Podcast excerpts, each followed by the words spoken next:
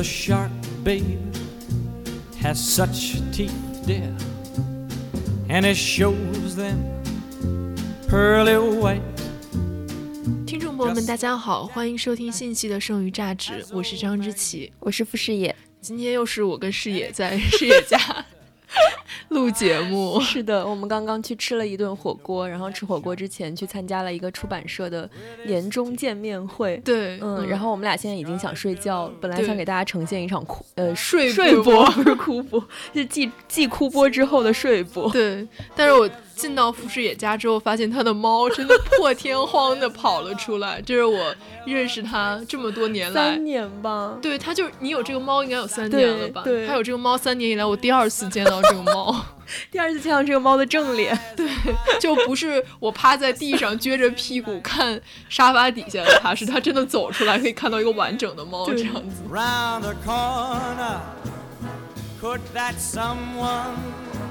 Be Mac the knife. There's a tugboat down by the river, don't you know? Where a cement bag just drooping on down. 那今天呢，我们想跟大家聊一个最近我跟视野刚看完的一个美剧，对，就是看的又生气又伤心，对，嗯，然后这个美剧其实已经出了挺长时间的了，是去年的剧，对，但是我们两个一直没看，就是因为看这个标题和简介就觉得说会是一个非常心塞的这样一个这样一个剧吧。是的，是的，它其实是讲的一连串的这个入室强奸的案件，对，嗯，而且它是基于真实的故事改编的，就是我看后来豆瓣上有一个那个真实的。案件的时间线，而且他后来也是在那个播客叫《This American Life》里面有一，应该是有一期是专门呈现这个故事。是，嗯，这个美剧叫做《难以置信》（Unbelievable），然后他也是今年上了奥巴马的年度推荐，对吧？嗯，而且也得了金球奖提名，就是提名，但是没有获奖。嗯，然后。这个剧其实基本上是沿着两条叙事的线索在进行的，然后一条就是，呃，这一系列的这个强奸案件的第一起，就是一个在，呃，应该是在华盛顿州叫林务镇，对林务镇的一个市的一个地方的一个十八岁的小女孩，然后她在报警之后就被警察怀疑她的讲述有。嗯，这个自相矛盾的地方，然后就逼着他承认说他是报假警，对，然后后来他这个案件就没有进行进一步的调查，然后就被结案了。对，而且他后来还被警局告了他报假警。对对对，然后另外一条线就是在三年之后吧，应该是在科罗拉多州的一。一些城市就接连发生了一系列的这个入室强奸案，然后是由两位女警察领导的这样一个特别的调查组，然后破案的这样一个过程。对，其实它基本上是一个节奏很紧凑，然后剧情发展很快的一个。破探案题材的这样一个美剧吧，嗯嗯，是的，是的，但是它就是这个探案题材其实是有一个性别视角，因为它主题也是性侵的案件嘛，对。然后你在这个过程中也能看到说，这个基于性别而产生的偏见会对这个案情产生多么巨大的影响，对。因为前两集其实我们看的都很气愤，尤其是第一集的那个那两个男警官对那个女生进行审讯的时候，就是完全是一种很。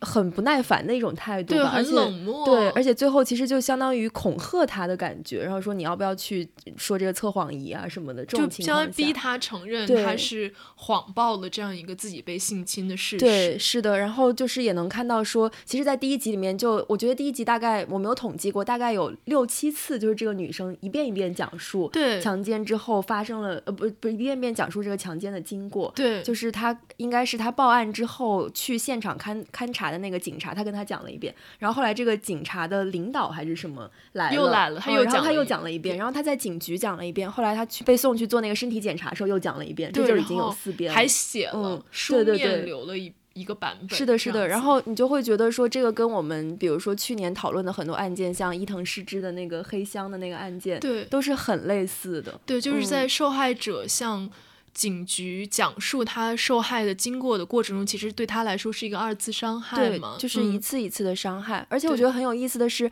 其实到了第二集，其实是三年之后，在科罗拉多发生第二起的时候，你就能看到那个女警官的是。问话的态度和男警官是非常不一样，对。而且他在询问受害者的时候，一般都会先道歉，嗯，然后他会说啊，我理解你的处境，但是比如说我们有很多研究都说明说，越早的询问这个受害者，那他的记忆就会越完整，我们越容易找到凶手。他会先解释一下为什么我要在你刚刚经历的这么糟糕的事情的时候对你进行这样的问话。对，就是感觉女性警官体现出来是我更能理解你的处境，然后我也知道你现在很难过，但是因为这个程序，我需要做这样的一件事情。是的，嗯，而且后来那两位女警官去回访之前的一些受害者的时候，他们都避免让这个受害者重新讲述他这个性侵的经过，他只会问他说，呃，会跟他说，就是说你整个这个案情的经过，我们都看到笔录了，你不需要再讲一遍，我们只是想来问你说，在。过去这段时间里有没有想起什么新的信息？是的，是的，其实都是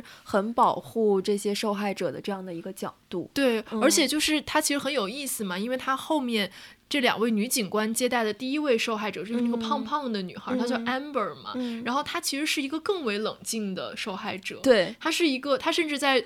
就被性侵的过程中，他还不断的跟那个侵害者聊天，然后试图套取一些他的身份信息，这样。然后他后来跟这个女警官对话的过程中，他也是一个好像完全不像是刚刚被性侵了的样子的一个非常沉着冷静的状状态。但这个女警官并没有因为他的冷静而怀疑他讲述的真实性是的，是的。而在第一集里面，就是因为这个十八岁的女生太过冷静，然后她不仅被警官怀疑，还被她的两个养母也怀疑。是的，是的，嗯，我觉得他这个里面。除了这些，就是这个审理过程中的一些细节，它还有很多地方其实都跟现实是有一个非常好的呼应的状态，包括。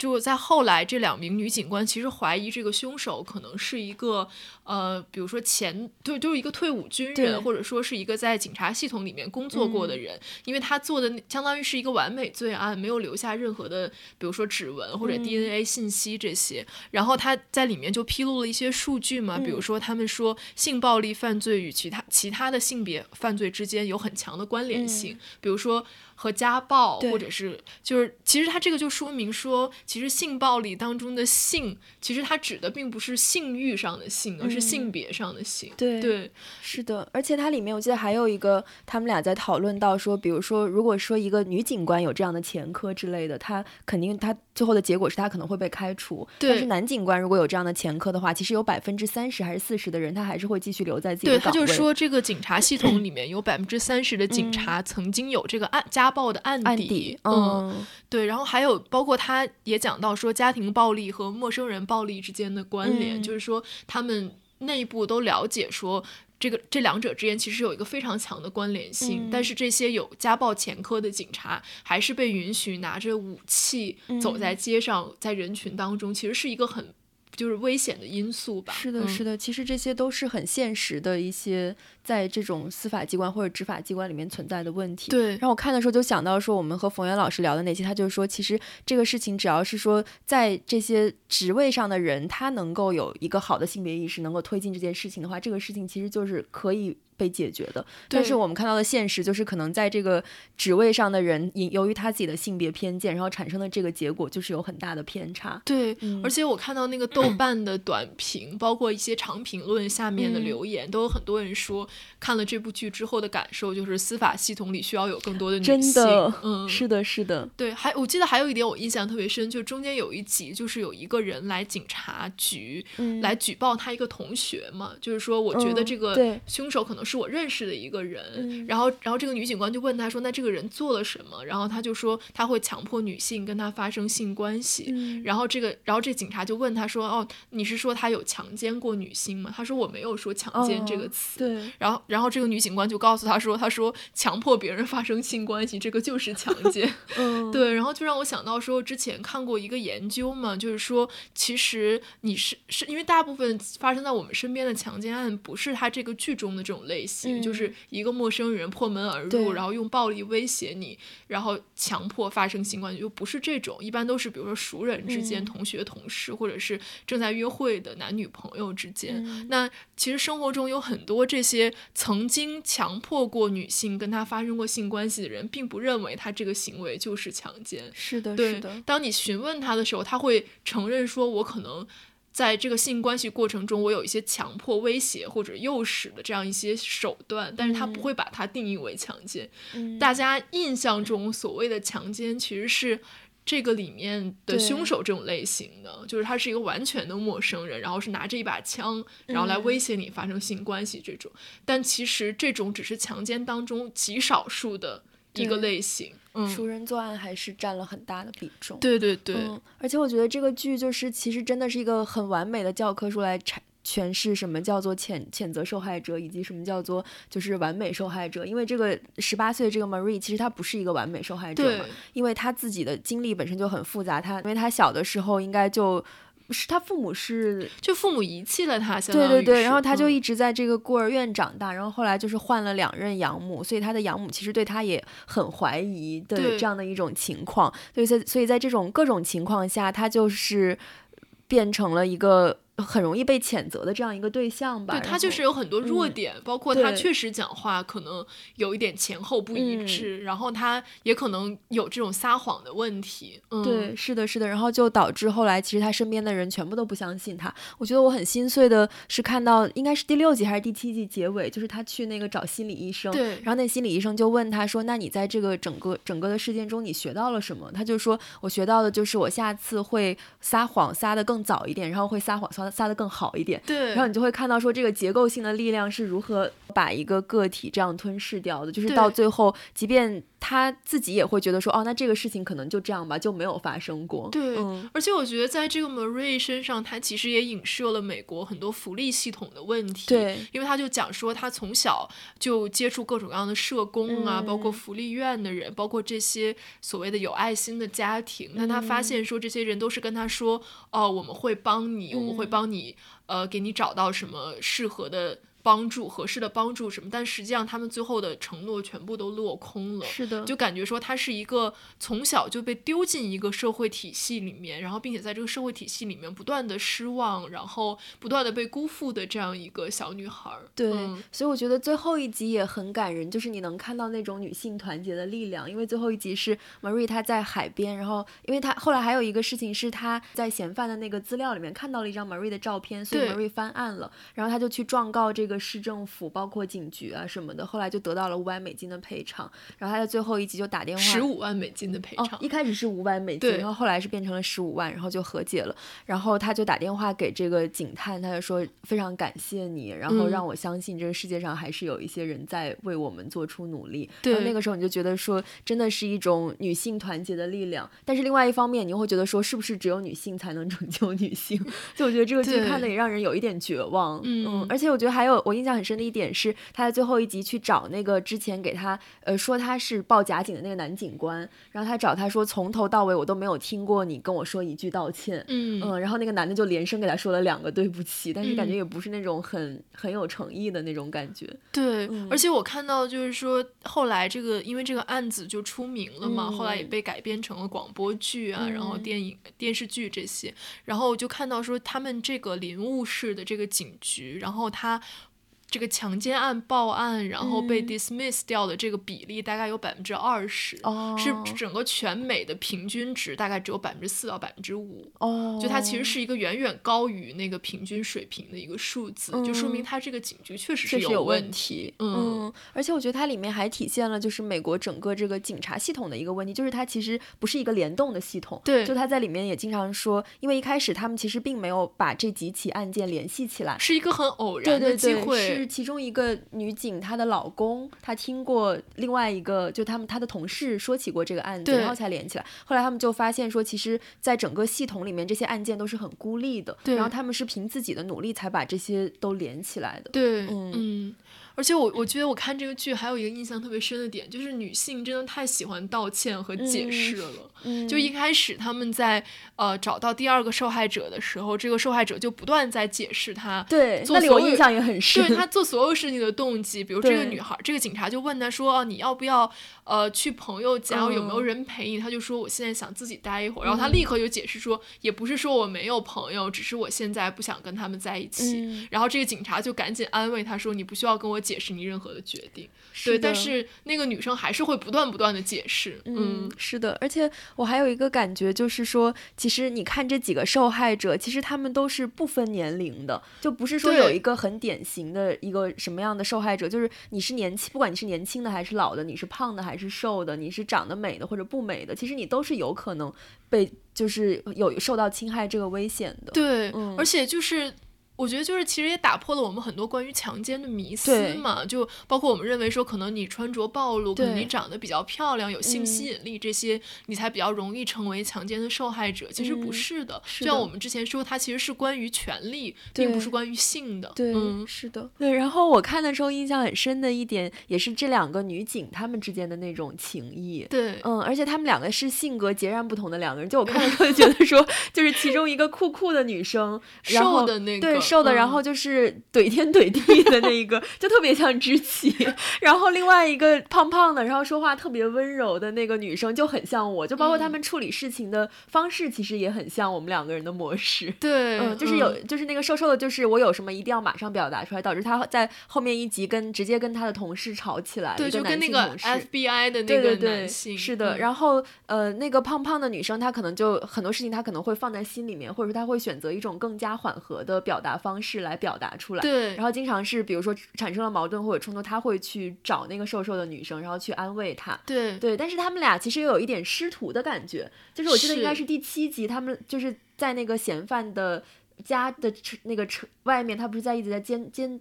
监控他还是干嘛？然后他们俩在车上就有一个对话嘛。然后就是这个胖胖的女警，她说她在十几年前刚入行的时候，其实就见过一次这个比较瘦的女对，然后她当时是一个卧底，在一个贩毒集团的一个警察。然后她当时就有点觉得说，这个瘦瘦的女警是她的一个 role model 的感觉。然后她这么多年其实一直在努力。对，而且我觉得很有意思是，他们两个刚认识的时候，其实是有一点暗暗较劲的竞争，很微妙竞争的关系。对，因为这个。胖胖的女警察后来意识到，说觉得这个瘦的警察很厉害，然后他的破案的效率很高，对，然后他就有一点压力，觉得说，哦，那我是不是做的不如他这样子？是的，是的。但是到最后，你就会发现完全没有这种关系了。然后他们就在抓捕的时候，这个胖这个瘦瘦的警察就。找了一个借口，他就没有去，相当于把整个功劳让给了这个胖胖的女女警察。是的，是的，而且他们俩之间就是最后他们要道别的时候，其实那个胖胖的女警察本来想要煽情一下，然后被那个瘦瘦的很酷的女警直接识破了，说你不要给我来这套，然后他就很酷的走开了。但这个跟我们两个不太像，我肯定是那个要煽情的人，我可能对这个是反过来，就是你要煽情，我说不要来这套，对，可能是反过来，然后你就会觉得这种女性团结的力量其实也很也很令人感动，嗯嗯，然后。我还看到，就是后来那个豆瓣的总结，就是真实的事件的那个帖子，然后他就也讲到说，后来他们两个都升职了嘛，然后这个胖胖的女警察，胖胖的女警察后来好像去了 FBI 工作，然后参与了很多特别重大的那种刑事案件的侦破啊。而且我就看那个短评上，他也说，就是现在这两个警官还跟那些受害者保持着比较密切的联系，然后我觉得看到这一点也还挺感动的。对，嗯，然后我觉得还有一点其实还挺。呃，就是让我们对整个美国的司法体系有了一个比较全面的了解。因为之前，比如说看一些律政剧啊什么的，那可能它是从起诉，就是法庭这一部分开始的。但它其实这部戏，它其实是从呃报警到案件的侦破，然后到抓人，然后到最后起诉判决，整个这个过程都有展现出来。你就会发现说，警察他在整个侦破的过程中，他不仅要负责找到这个凶手，他要负责。呃，就是收集好所有的证据，以保证他在最后的判决当中能被定罪。对，是的，就是最后一集主要就是在讲这个嘛。对对对，而且我就想到说，其实大部分的强奸的案件，就像我们说的熟人之间的这种强奸的案件，其实它最难的一步就是起诉这一步嘛，因为他没有足够的证据能够说明说他们两个人之间发生的性关系不是自愿的，所以一般是在。可能警察这边已经完成了所有的调查，然后结案了，移交给就是司法机关的过程中，他就会被免于起诉或者等等。嗯，而且我看这时候就觉得说，即便这个剧展现了一种令人心碎心碎的事实，但是美国的情况还是比中国好很多，对对吧？就是我觉得最后像那个警察，就就是可能他如果在中国一个人，你想要状告这个市或者说这个地方的警局的话，我觉得最后大概率是会被压下来的。对，嗯，而且你会觉得说他这他这个整个这个剧情展现的这个案件，其实已经算是一个。相对来说比较乐观的一个案件，就像大部分案件，可能他在报警的这一步就已经结束了。是的，是的。而且像那个他的第一集里面，就是他去接受身体检查的时候，其实是会给他随身派一个那个心理咨询师，对他就会说你有什么问题的话可以随时联系我。我觉得这个在国内应该也是没有。而且就是这个 rape kid 嘛，就是说他在呃遭受过性侵之后，他会。被送到医院，然后接受一系列的检查和取证，这个就是在那个伊藤诗织的那个黑箱里面反复提到的。就现在只有只有非常有限的国家是有这一套完整的制度的，而像比如说日本、像中国，其实都是没有的。是的，是的，我就记得之前看那个一部电影叫《嘉年华》嘛，其实讲的也是一个未成年的。这个这样的一个女孩被性侵了，然后她就被送到医院，其实是被非常粗暴的对待的，嗯，然后就感觉在这个方面，其实美国的这个系统还是相对来讲比较完善的。对，嗯，对我我看完这个剧就觉得说，其实，嗯，不管是一般的人，还是说在。比如说这种执法机关或者司法机关里的人都应该把这个剧拿来看一看，就我觉得它是一个很经典的教科书式的这样的一个美剧。对对对，包括刚才我们提到它有很多其实跟现实的关联性非常强的部分。是的，而且它的拍摄手法其实也很纪实，也很克制，然后也很冷静。而且它因为是一个现实的案件改编，所以你会觉得说它整个这个侦破的过程没有那么跌宕起伏。对，然后警察没有那么神勇，是的，他们其实也是很难查到这些线索。是的，是的，而且我觉得就是第七他真的去抓捕的时候，我总以为还有一个转折或者一个伏笔，因为就一切好顺，就他不是去到那个嫌犯家里面之后，他需要的所有的那些物证就全部都在那里，他家对。然后我本来想说，因为他是一个就双胞胎嘛，他还有一个弟弟，不是双胞胎了，就。只是兄弟哦，兄哦不是双胞胎，就是兄弟。然后我想说会不会有一些反转之类的，然后但其实也并没有。对，就是他其实真的是一个非常接近现实情况的一个。很合理的一个描述了，是的，是的，推荐大家都可以去看一下这部剧。虽然说看的过程是那种抓心挠肝的那种类型，就是就你要很快就看完，要不然你中间就会很难受。是的，我也是，我我就刷了两天就看，而且就是它那个剧情会推着你往前看，是你就总想知道后面发生了什么。是的，是的，然后就最后一集我大概哭了七八次，就用掉了好几张纸巾，觉得太感动了。对，然后也可以去听一下那个《This American Life》那集叫《The Anatomy of 没有，嗯，对，然后就是整个把这个故事从头到尾叙述了一遍。嗯，好的，那我们这一期剩余价值就到这里啦，我们去玩猫了，拜拜。拜拜。